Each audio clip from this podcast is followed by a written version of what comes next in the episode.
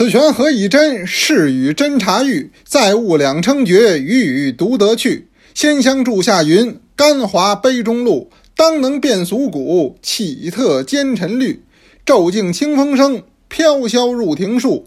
中含古人意，来者庶民物。大家好，我是杨多杰，今天是二零二一年六月一号，六一儿童节，欢迎您收听《天天多聊茶》。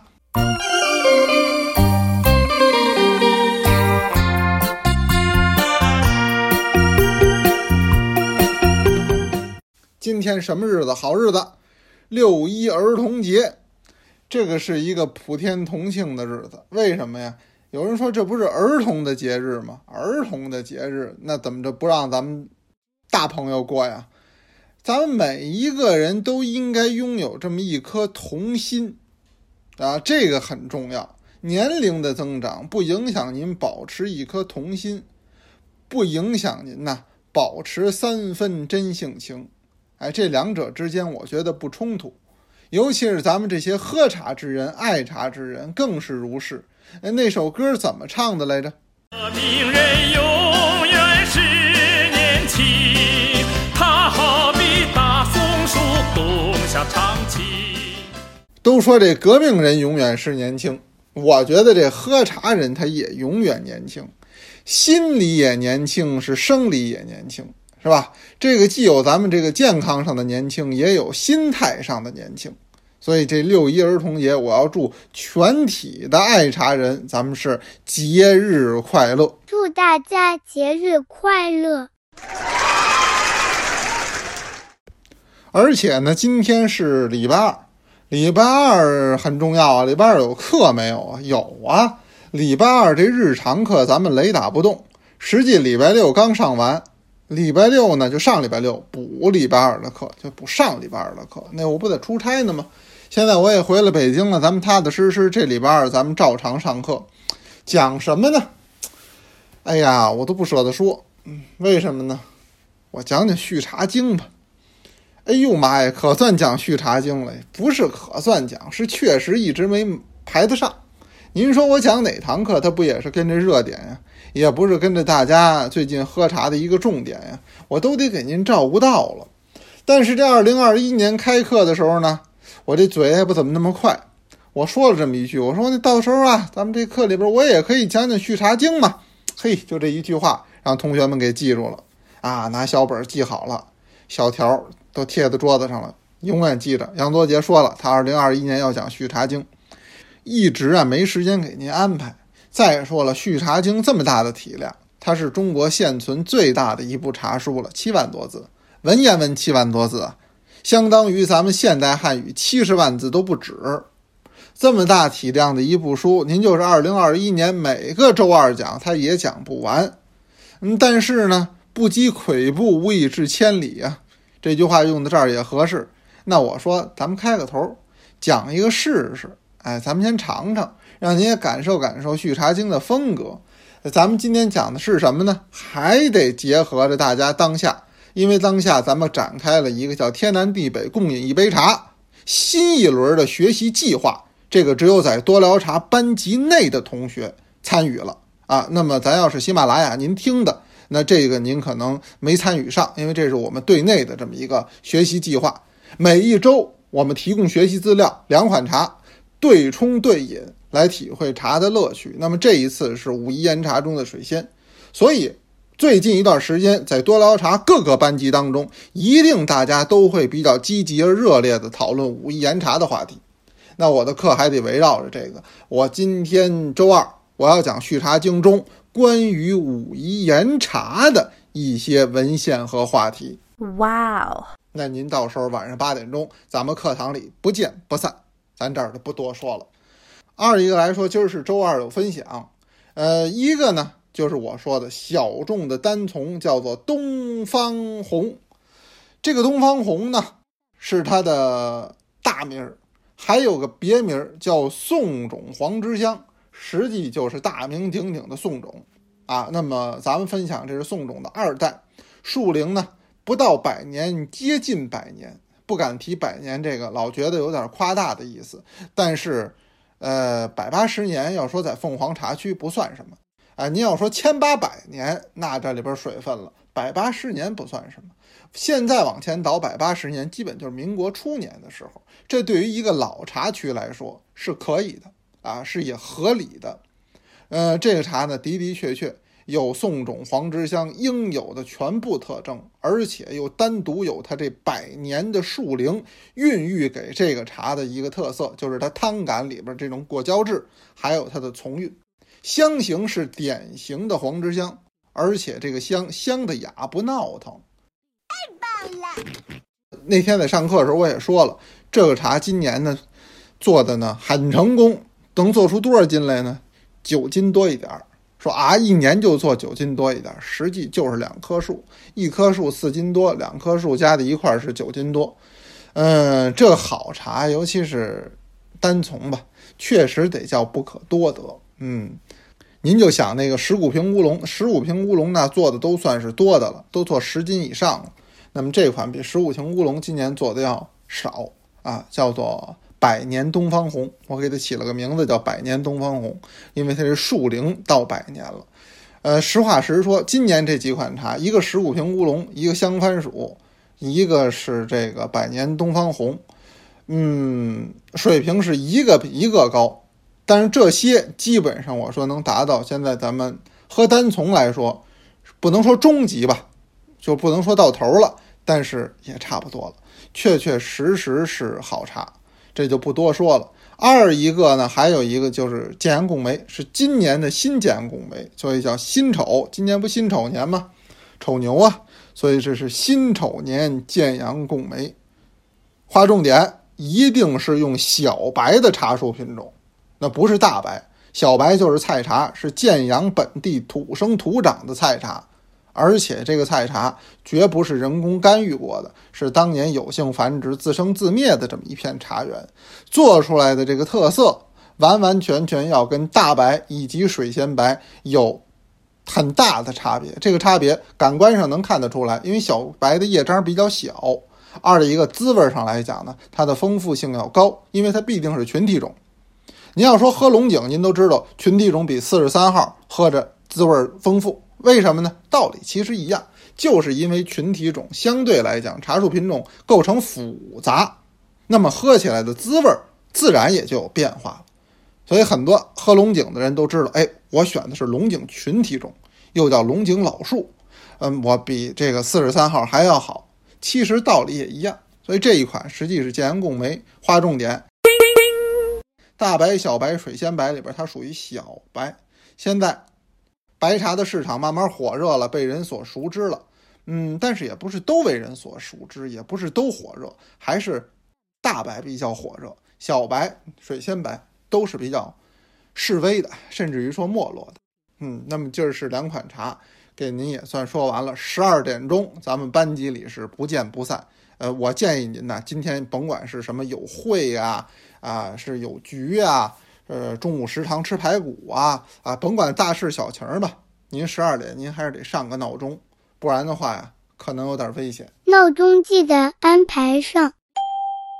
呃，这俩事儿都说完了，再说跟同学们聊天的事儿。那天呢，我聊了聊我在云南跟邵远芳教授我们聊天的时候说起的这个普洱茶呀，它的一个功效问题，就是这个生茶熟茶谁更养生的这么一个问题，有的事情上。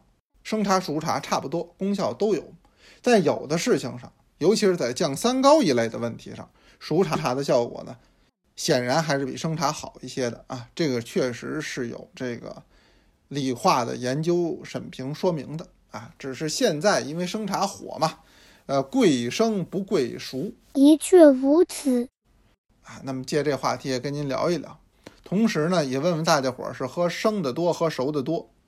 我还真发现这么一问题：物以类聚，人以群分，不是一家人不进一家门。我就是主要喝熟的，不敢喝生的。我一看我们这同学们呀，跟我都差不多。您比如泡泡糖就说了，我几乎不喝生茶，胃疼难受，我还是喜欢喝熟茶。还有比如说发哥也说了，发哥说我喜欢熟茶，还来叹号，看来还是真喜欢。赵晨哲也说了，说我生熟都喝。生茶现在我基本都是自存，五年以内的我也很少喝。您说这对，生茶不是不能喝，但是得陈化。五年您都说少了，十年往上，而且仓储还得有技巧。四班的聆听，感谢您的分享。他分享给我们自己一个经验，他说：“我跟大伙儿说一真事儿，有一次我在云南昆明的茶城，我就是喝生茶，结果怎么样啊？四个字的成语叫做一泻千里啊。这词儿说的有点文雅啊，人家说的是当场就拉肚子了，那就是他确实对胃肠的刺激啊是比较大的。聆听，您放心，这不是您的毛病。跟您一样的同志不是一位两位。您比如这一五零二五幺五六头像是一张爱玲的这同志，他就说了，说这生茶呀，我是喝一次我拉一次，我实在是不敢再喝了，是有点吓人呀。一般的一流也说了，确确实实这个都是喝熟茶。嗯，因为你看说三十年老生茶，我也知道好，那好不行啊，它不可多得呀。而且谁家里三十年前就喝普洱啊？呃，应该说比较少，不能没有。那您可能是呃广东的朋友或者香港的朋友。对于像我，我就北京的。对于其他咱们这个北方的啊，包括华东的，包括西南地区的很多同志来说，之前真不知道普洱啊。就是这些年才开始喝，那么生茶可以存，但是想喝，嗯，一时半会儿还享受不到，所以还是熟茶比较可靠。当然有一些技巧，像存放的老生茶，效果也是很好的。包括咱们给您分享的，像咸口白云啊，啊，不知年普洱啊，这年份也到了，滋味也到了。六班的邱宇轩也说了，我这也是生茶，几乎不喝，还晒了一张照片哦，喝的这是金针普洱，有品味。还有我们的木野林霄同学，这个基本上在课堂上我们也老能见面啊。您的这名字我也很熟了。他也谈到了关于我书的问题，就《茶经新解》《茶经新读》，还有这个《中国茶师新解》。最近呢，也有赖于像木野林霄一样很多同学的大力支持啊。那么这几本书呢，应该说在这个京东上啊，还是打榜。尤其是像我这个《中国茶师新解》，最近还有一度冲到了榜首，我还没想到，为什么呢？一个这个书它不是新书了，一般冲榜得是新书冲榜；二一个来说呢，咱这书哪算热点呀？那是大冷门啊！您说中国喝茶的朋友不少，真正像咱们多捞茶同学们这样一板一眼、认认真真读茶诗的、研究中国茶学文献的，能有多少啊？还是少。所以这书那天编辑发给我说：“哟，又是榜一第一位了。”我还真没想到，全赖于大家伙儿的支持吧。非常感谢大家。今天啊是六月一号，也就是儿童节，那我不妨也聊聊啊这个咱们儿童小朋友喝茶的一个问题。先把互动话题呀说给各位：您家里的小朋友喝茶不喝茶？您是不是支持家里的小朋友喝茶？这是我给您提的这个互动话题。我也给您聊一段与这相关有意思的事情。其实啊，倡导咱们这个青少年喝茶这个事儿啊，咱们中国抓的挺早的。我查着了一份报道文献，您大家知道我搞文献工作的，所以我这检索能力还可以，就能老能找点这个尘封的档案呢、文献呢。拿这给您聊聊，这也挺有意思。这事儿是倒退四十年前了，哪一年呢？一九八三年，差两年就四十年了。一九八三年，在当时的茶都杭州，召开了一次茶叶工作者的这么座谈会。在这个座谈会上，您知道当时提出一个什么口号吗？什么口号呢？说咱们怎么能够大力发展中国这个茶产业？亦或者说发展中国的饮茶文化，当场这大会提出这口号，我一说您能乐了。说咱们要注重三点，哪三点？第一点，巩固老年；第二点，争取中年；第三点，教育青年。这是一九八三年提出来的观点。为什么这么说呢？哎，这会上报道后边有很详尽的说法，说我们国家确实是一个饮茶的国家。但是，截止到一九八零年代，您看看咱国家什么人喝茶？老年人饮茶非常普遍，中年人次之，青少年儿童最少。哎，他说这事儿的的确确是这么回事儿。曾几何时，基本上都是什么单位传达室的王大爷，胡同里的张二伯，啊，工厂里的刘师傅，就这些人喝茶。一提喝茶，好像都觉得是老年人的事情。现在完全不是，这四十年过去了，情况大有改观。现在喝茶呈现出的是一个第一个年轻化，第二个全民化，大家都喝，不论行业，也对年龄的要求没有这么多了。你想，现在爱茶的人很多都非常的年轻化了。您到茶博会上一逛，是不是？您看看那都是靓仔呀，说广东话这叫靓仔呀，靓妹呀，哎，那就都是。呃，非常年轻活力的，那跟四十年前不一样。四十年前说的就是老年人饮茶较普遍，中年人次之，青少年儿童最少。当时就提出来，我们国家现在有三亿多的青少年儿童，那就包括了小学生，包括了中学生。如果能够对这些同志培养起饮茶的习惯，这是不得了的事情。这是什么时候提的？这是一九八三年提的。其实您琢磨琢磨，还真对。为什么呢？你第一个茶这个东西好，提神醒脑。您这个中小学生正是用脑的时候，平时上课有的时候还容易昏昏欲睡，那您不如啊来杯清茶，喝下去以后呢神清气爽，这个肯定是对您的这个思考啊、记忆呀啊都是有好处的，这没得说。那是肯定的。那有同志说了，其实也不光是茶，我有时候写东西的时候我也抽烟啊。那您抽烟行了，您能让中小学生也抽烟吗？那不允许啊，那不是一个良性的嗜好啊。咱哪儿说哪儿了啊？